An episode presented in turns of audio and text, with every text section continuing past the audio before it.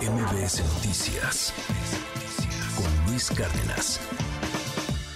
Erra Chabot, ¿cómo ves este asunto de los debates? Te mando un abrazo, Erra, buen día. Hola, buen día, Luis, buen día al auditorio. Pues sí, se trata de niveles, ¿no? Todo tiene niveles, Pues incluso en la política.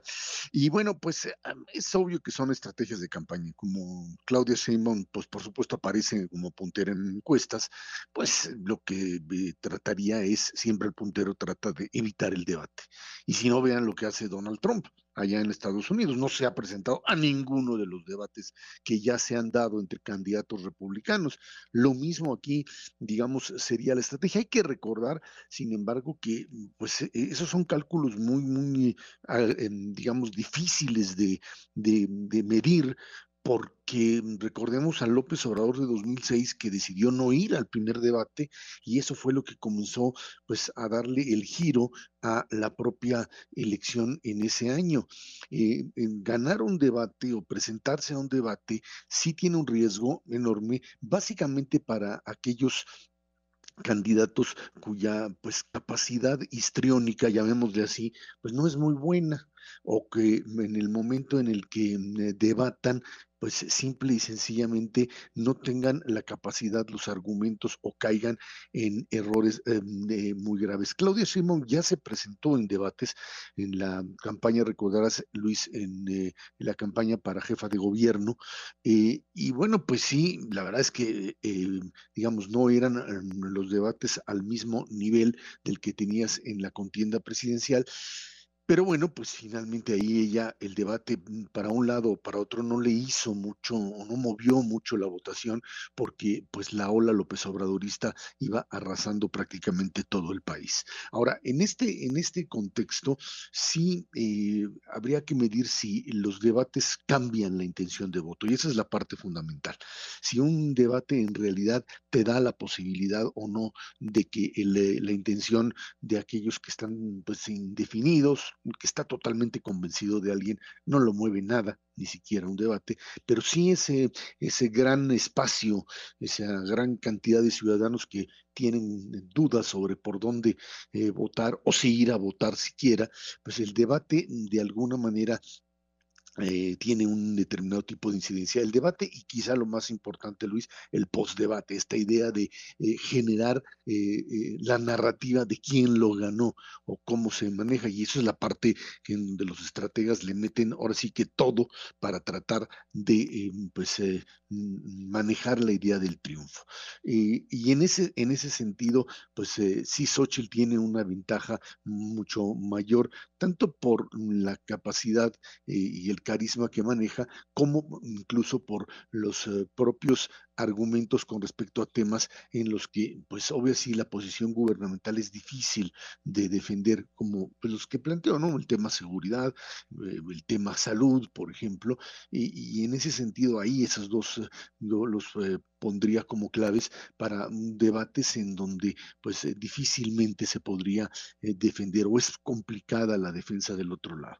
Pero bueno, el- el debate es uno de los ejes y el otro sí es definitivamente la propia narrativa que cada uno maneja. En este momento yo creo que sí, eh, mm, el hecho de que Claudia haya contestado, tú decías, Luis, pues debería de, si es eh, que maneja, debería ser Claudia, pero pues no, la verdad es que el, el- aquel que se asume como puntero, pues no tendría por qué entrar al juego. Sin embargo, pues eh, la presión, la presión que se ejerce en estos momentos y la, depende ahí la habilidad de cada quien. López Obrador finalmente aprendió después del error de 2006 a manejarse incluso en, los debates de 2012 ya era otro y ya bueno, por supuesto en el 2018 en donde jugó, manejó e hizo digamos lo que quiso con los otros dos candidatos que de una u otra forma pues no, no pudieron eh, enfrentarlo él. Este es el asunto del, del debate, un tema de capacidad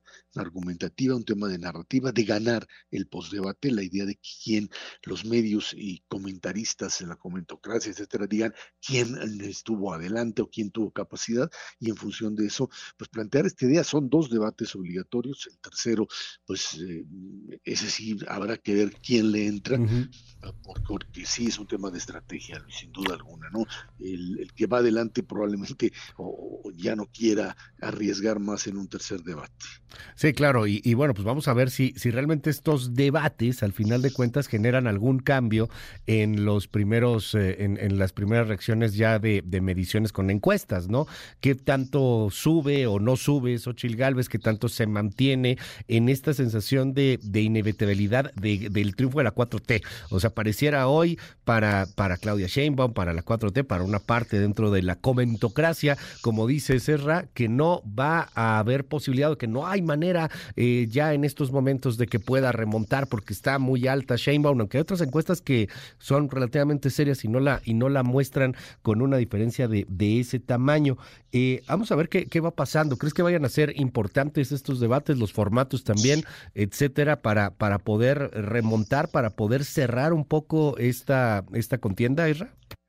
Sí, sin duda alguna, mira, el tema del formato es fundamental. Eh, se espera que sea un formato mucho más eh, ágil, que habla de, ya, ya aparece, ya está ahí delineado por lo menos en términos de preguntas que vienen de distintos lugares, eh, pero mm, de distintos sectores sociales, etcétera.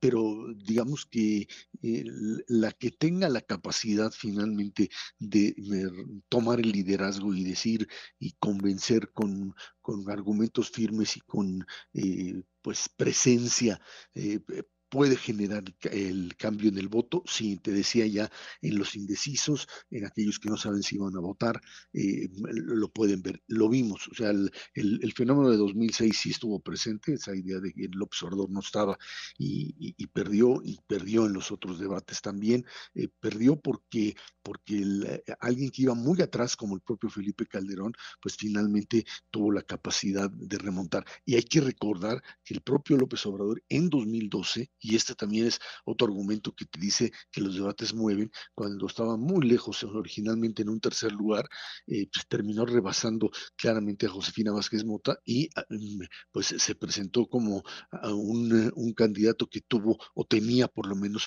algún chance de ganar al final y donde los debates, pues sin duda alguna, le ayudaron enormemente a pues, eh, confrontar ideas y personalidades. Ahí está la clave.